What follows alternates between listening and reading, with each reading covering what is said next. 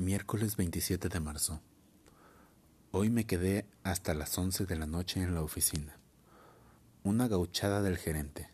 Me llamó a las seis y cuarto para decirme que precisaba esa porquería para mañana a primera hora. Era un trabajo para tres personas. Avellaneda, pobrecita, se ofreció para quedarse. Pero tuve lástima. También se quedaron tres en expedición. En realidad, era lo único verdaderamente necesario. Pero, claro, el gerente no iba a hacer trabajar extra al macho de la Valverde sin adornarle el castigo con el trabajo extra de algún inocente. Esta vez el inocente fui yo. Paciencia. Estoy deseando que Valverde se aburra de este cafillo. Me deprime horriblemente trabajar fuera de hora. Toda la oficina silenciosa, sin público, con los escritorios mugrientos llenos de carpetas y biblioratos.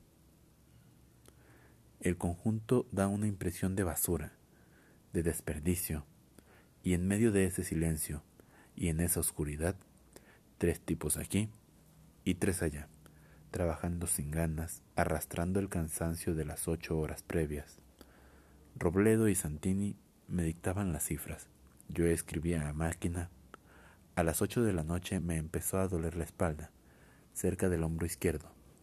A las nueve el dolor me importaba poco.